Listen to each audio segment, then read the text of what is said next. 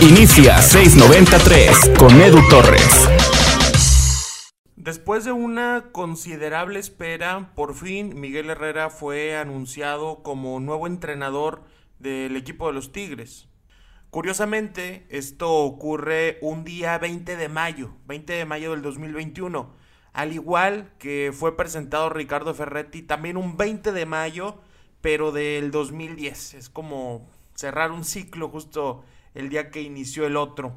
Mm, a mí la llegada de Miguel Herrera no me parece que, sea la mejor opción del mercado.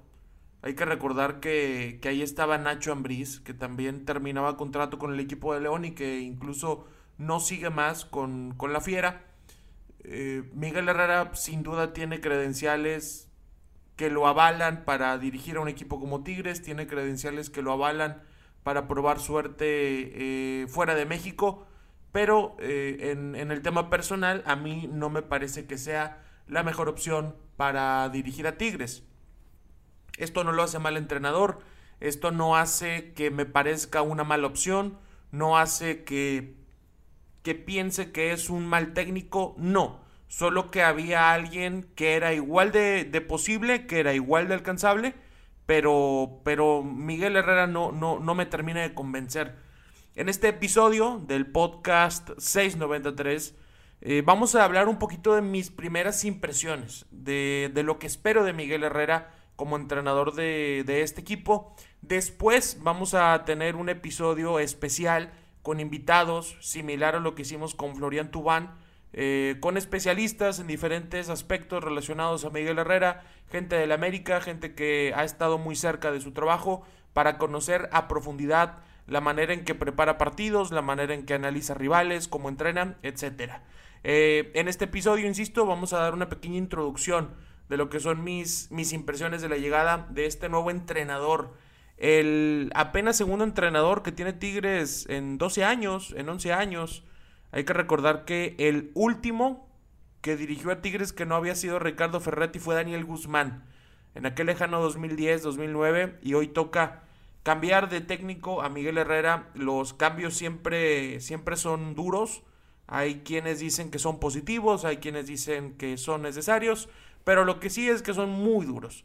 Eh, sea quien sea el nuevo técnico que llegue a cualquier institución después de procesos de 3, 4, 6, 7, 11 años, siempre son difíciles y, creo que no hay una manera de que no lo sean. Si volteamos a ver el gran ejemplo a nivel mundial, el Manchester United, pues batalló muchísimo con David Moyes, con Luis Van Gaal, con Mourinho, siempre han, han batallado y, y, de verdad no, no hay una fórmula, no hay un camino que seguir para que funcione. Así como tampoco no esperábamos que Ricardo Ferretti durara 11 años en el puesto. Eh, fue una, una, muy buena sorpresa que fuera así, gracias al, trabajo que hizo sobre todo los primeros años. Ahora toca darle ese, ese beneficio de trabajar eh, con, con toda calma a Miguel Herrera. Gane o pierde, tiene que trabajar mucho para lograr hacer de Tigres el equipo que él busca. En los primeros puntos que, que quiero tocar eh, en este episodio, insisto, introductorio a Miguel Herrera, porque un cambio de entrenador en Tigres, eh, siendo que este podcast se ha basado mucho en los eh, aficionados Tigres que, que, nos escuchan, muchos temas del equipo, pues vamos a dedicarle varios episodios para conocerlo a detalle y para que varias personas puedan dar su punto de vista. Una de las situaciones que tenemos aquí apuntadas eh, son las cosas que debe mejorar en Tigres Miguel El Piojo Herrera.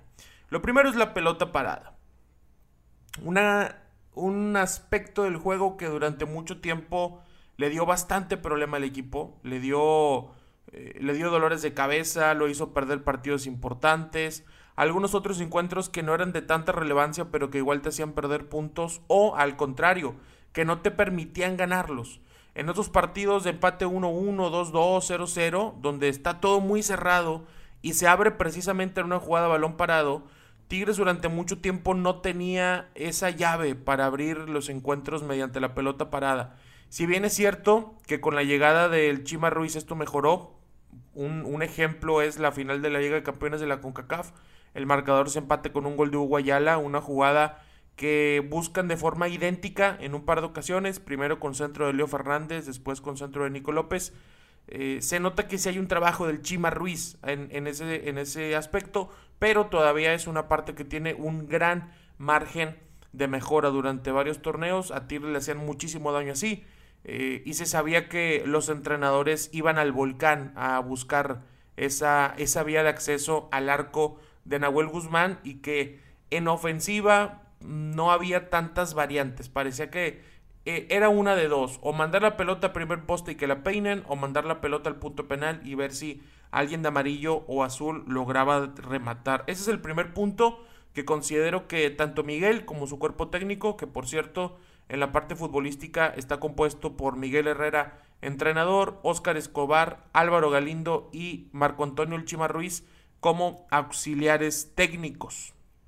Segundo punto que, que es importante que mejore es la rotación. Algo que afectó mucho a Tigres en la última época fue no usar al máximo la plantilla. Se daba mucho este argumento de que Tigres le fue como le fue, por el exceso de partidos, por el viaje, lo decía Antonio Sancho, que a ningún otro equipo le había tocado partir el torneo por tener que viajar a Qatar a jugar un Mundial de Clubes. Eso es cierto, es totalmente cierto. Pero otra cosa que es realidad es que no les avisaron una semana antes que iba a ser así. Que nadie los obligó a regresar y utilizar prácticamente el mismo once contra Cruz Azul. Faltó rotación, faltó darle oportunidad a más jugadores, no nada más por expulsiones o lesiones. Faltó ese incentivar la competencia interna para buscar que se ganaran un puesto en el equipo titular y es algo que es muy importante que mejore Miguel Herrera, que sientan los jugadores que inician desde cero con el piojo. No que, que con Tuca parecía que estaba definido quiénes eran los 13 que iban a jugar y de ahí en fuera si había un expulsado o si había una eh, lesión podía entrar otro. Pero con Miguel eh, deberían empezar todos desde cero en la competencia interna. Otro punto que considero que, se tiene que mejorar es el uso de jugadores jóvenes. Yo sé que, que de pronto nos vamos al extremo, a extremos tontos, absurdos, de ¿a poco tú sacarías a André Pierre Gignac por poner un delantero de la sub-20? ¿A poco tú le quitarías a Nahuel Guzmán la titularidad para poner al portero de la sub-17? No es así. Eh, y el que piense que es así, yo creo que sí tiene que sentarse un poquito a, a, desaprender, a deconstruir el concepto que tenga del uso de cantera. Yo creo que sería bastante positivo que Tigres integre las fuerzas básicas al primer equipo como acompañamiento. Ya lo he dicho en algún otro episodio. Eh, que Adrián Garza tenga oportunidad, que Diego Agüero tenga oportunidad, Kenneth Jaime tengan chance de estar entrando con el primer equipo y si se abre una, una opción porque se lesionó el titular, el suplente está suspendido, pues en lugar de improvisar poniendo a un central de contención o poniendo a un extremo de lateral, darle oportunidad a la gente que, venga desde abajo, siempre y cuando se la ganen, siempre y cuando sean comprometidos, siempre y cuando tengan disciplina, siempre y cuando tengan calidad. No se trata de regalar oportunidades, solo de integrarlos y de que acompañen al primer equipo de cerca. Ahora, Tampoco se trata de sacar a la estrella de la sub-20, meterlo 17 partidos en la banca, darle 8 minutos en toda la temporada y que se pierda el torneo sin actividad porque lo tenías en la banca eh, como, como si fuera nada más un adorno, nada más para que, para que digan que sí los contemplas. Yo, yo creo que sí tiene que haber por ahí un, un, buen, un buen balance, un buen proyecto que esté bien definido cómo, va a ser su rol dentro del primer equipo la cantera no se usa por utilizar, la cantera no se usa para demostrar que no sirve, la cantera se debe emplear como acompañamiento de un equipo que aspira a ser ganador y altamente competitivo. Eh, creo que esos son los puntos eh, un poquito más globales, eh, si se puede decir de una manera, porque hay uno muchísimo más específico, muy específico. Durante 11 años, a Tigres siempre le dolió una cosa. Lo declaraba el Inge Rodríguez, lo declaraba Miguel Ángel Garza, lo declaraba Ricardo Ferretti. Algunos jugadores, si no me falla la memoria, también lo llegaron a decir. Es que vienen al volcán y se encierran. Es que no proponen. Meten línea de 5, nos esperan muy abajo. Es cierto, todas esas cosas son reales. Hubo momentos donde Necaxa lo hizo, lo llegó a hacer el Morelia, lo llegó a hacer Lobos. Eh, varios equipos lo hicieron. Cuando los recursos individuales de esas instituciones no alcanzaban para, para jugar eh, uno contra uno, mano a mano, tú por tú, decidían replegar. Era una situación evidente y es una situación que pasa en todo el mundo. Pero nunca le hallaron solución. Siempre el equipo podía tener una muy buena estructura. 2, 3, 5. 3, 2, 5. Bien estructurado el equipo, atacando con 5, 3 centrocampistas o 2, 3 centrales o 2, dependiendo si el rival juega con un 9 o 2. Eh, pero llegaban al último tercio y se acababa la magia. Llegaban a la zona de amontonamiento y se terminaba. Al equipo le hacen falta variantes, al equipo le hace falta atacar por dentro, le hace falta ser experto en construir paredes entre interior y extremo por los carriles, eh, eh, siendo redundante por los carriles interiores, entre atraer para atacar por el otro espacio. Le falta esa variante que, que puede hacer que Tigres dé un paso hacia adelante en, en, en conseguir puntos y en dominar rivales. Yo entiendo que no siempre se va a poder porque el rival cuenta y muchas veces también hacen un muy buen trabajo defensivo. Pero esa es una tarea que se quedó pendiente con el Toca Ferretti. Poder abrir rivales. Porque este equipo parecía que si no mandaban centros, no había otra forma. No le pegaban de lejos, no buscaban jugadas a balón parado, no intentaban por dentro, no tenían, bueno, intentaron los pases largos de Salcedo, pero siempre eran a la misma zona, muy predecibles. Hace falta variantes, hace falta sorprender. Porque cuando uno como aficionado, uno como periodista, como comentarista, analista, se sabe de memoria lo que va a hacer Tigres, imagínate el cuerpo técnico rival. Imagínate lo que dice en el lateral izquierdo de cualquier equipo del fútbol mexicano. Oye, Luis Quiñones va a llegar así, así, así, así, y va a intentar tirar un centro. Trata de taparlo, trata de llevarlo a, a, su pierna menos hábil, o trata de llevarlo a la banda. Y ahí se acaba. Ya luego Luis Quiñones tiene que pisar la pelota, tirarla larga, correr y si su habilidad lo permite, lo logra. Pero se acaban las variantes y eso muchas veces afectó a Tigres. Es un punto muy importante que considero que debe mejorar Miguel Herrera, el abrir rivales que se replieguen. Otra situación eh, a la que hay que estar atentos es a los entrenamientos. Yo sé que Miguel Herrera no es un técnico eh, muy metódico.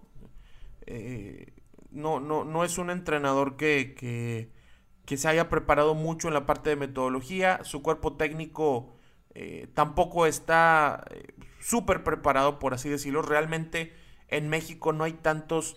Eh, no hay tantos equipos de trabajo, no hay tanto cuerpo técnico que lo esté. Por ahí mm, puede ser el Monterrey, Puebla, Pachuca, América, Uh, Cruz Azul son de los que sí están un poquito con pasos adelante. Pero Miguel Herrera no, no tiene esa. No tiene esa característica. No digo que sea bueno ni malo, solamente no la tiene. Con el Tuca Ferretti, se algunos jugadores, esto según lo comentado por Pello Maldonado, ya les parecía cascarita, les parecía visorías, como aquel niño que va un sábado bien temprano al, parque de, fútbol que se le indique, le preguntan en qué posición juega, eh, según la estatura lo ponen de defensa o de nueve o de portero y le dan una casaca de cierto color y le ponen a jugar fútbol 40 minutos con el, entrenador y el visor ahí en medio de la cancha. Así parecían los entrenamientos de Tigres últimamente. Parecían visorías, parecía como si los jugadores se tuvieran que demostrar un, equipo necesita situaciones reales de juego, un equipo necesita eh, trabajos muy especializados según la posición, un equipo necesita eh, trabajar la creación de jugadas y no solo 80 remates por sesión con 100 centros, necesita hacerlo muchísimo más acercado al juego, muchísimo más acercado a situaciones eh, colectivas y no solamente hechos individuales. Eso es algo que hay que estar muy atentos de cómo está trabajando Miguel El Piojo Herrera, cómo está trabajando su cuerpo técnico. Eh, y vamos a tratar de, estar enterándonos para informar si realmente hay una mejora con respecto a Ricardo Ferretti, si es igual o si es incluso peor que lo que hacía el Tuca en los entrenamientos. Porque a final de cuentas eso, eso es el trabajo de, del, es parte del trabajo del director técnico. La forma que vas a hacer de lunes a viernes. Eso es importantísimo y, y no por nada existe esa frase de, de juegas como entrenas. Si un equipo no tiene variantes, si un equipo se ve predecible, se ve chato, se ve sin idea, pues es lo que está ocurriendo en el trabajo diario, en el trabajo entre semana. Había una crítica hacia el Tuca Ferretti. Siempre se decía que era aburrido y que por eso se tenía que ir, que no era espectacular, que no le sacaba una sonrisa a nadie. Eh, yo creo que tienen razón no era un fútbol divertido. Algunas veces lo fue, algunas veces fue un muy buen fútbol, se fue decayendo poco a poco hasta que terminó como todos lo vimos este último torneo. Pero eh, lo digo desde un punto de vista bastante personal, el fútbol no es un espectáculo, el fútbol es una competencia. El fútbol no es, eh, al menos en la parte de jugadores y cuerpo técnico, para ganarse aplausos. El fútbol es para competir, para ganar partidos, para ganar títulos. Después, la gente en la tribuna, la gente en la radio, la gente que lo esté viendo por televisión, eh, se podrá entretener o no, pero esto ya es un tema totalmente secundario. Miguel Herrera, yo no considero que deba venir a dar un espectáculo. No tiene que ser el Cirque du Volcán, no, no, no, no, no, no tiene que ser nada de eso. No, no van a, a hacer magia a lo mejor termina siendo una consecuencia del buen trabajo, pero no debe ser el enfoque. Los aficionados tienen muchas formas de apreciar lo que están viendo. Para algunos jugar bien es ganar, para otros jugar bien es partirse la madre, para otros jugar bien es que algún jugador salga con sangre en el rostro porque se aventó hasta la última jugada, para otro es que haya posesión, para otro es que sean muy rápidos, para otro es que tenga la pelota 20% de, de posesión durante el partido. Es muy subjetivo.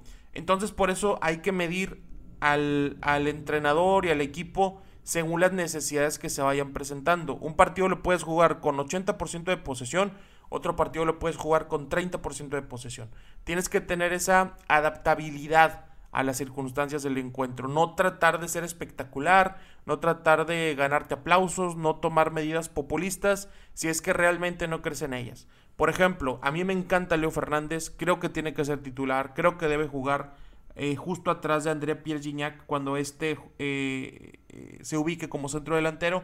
Sin embargo, si Miguel Herrera llega y considera que no es su mejor opción, a mí es una situación que me va a molestar, es una situación que no me va a gustar, pero si es su decisión, la voy a criticar, al igual que critiqué al Tuca Ferretti, porque me parece que sí cabe ahí Leo Fernández, pero lo, equivocado, creo yo, sería que, que Piojo Herrera ponga a Leo Fernández porque sí, sin un plan, que ponga a Leo Fernández y le diga, haz lo que sabes, pega la portería, pon pases filtrados y se acabó para Leo, para Nico, para Tubán, para André, para Carioca, debe haber un plan, debe haber un colectivo. Deben intentar una de dos, o entrar en un sistema, o quizá no entrar en el sistema, pero sí propiciar que el sistema los proteja en dado caso de una pérdida de pelota, en dado caso de que no tengan mucho eh, ímpetu para ir a presionar.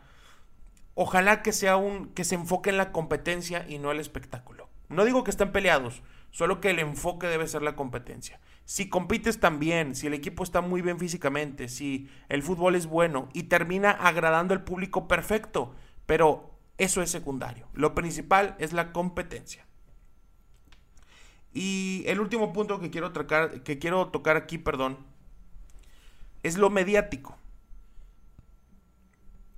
Miguel Herrera en Tigres va a estar para que le hagan una serie para que eh, a partir de, que llegue al estadio haya cámaras, lo estén grabando, para que estén preguntándole a Mauricio Culebro cómo lo contrataron, para que Doener tenga por ahí también una aparición, para que graben cuando Miguel Herrera llega y saluda a Nahuel Guzmán y André Pierre Gignac. Está para que le hagan una serie de YouTube, de Netflix, de Amazon, de la que me digan. Vamos a ser sinceros, si está para eso, como la del Tottenham, como la de Leeds, como la del Manchester City. Es un cambio de uno de los equipos importantes en los últimos años en México, un cambio después de 11 años de un entrenador, si está para documentarlo y por ahí de enero lanzar el, la serie, ¿no? Ocho capítulos, uno por semana, te mantienes bien entretenido, está para eso. Pero, de nuevo, ese no debe ser el enfoque.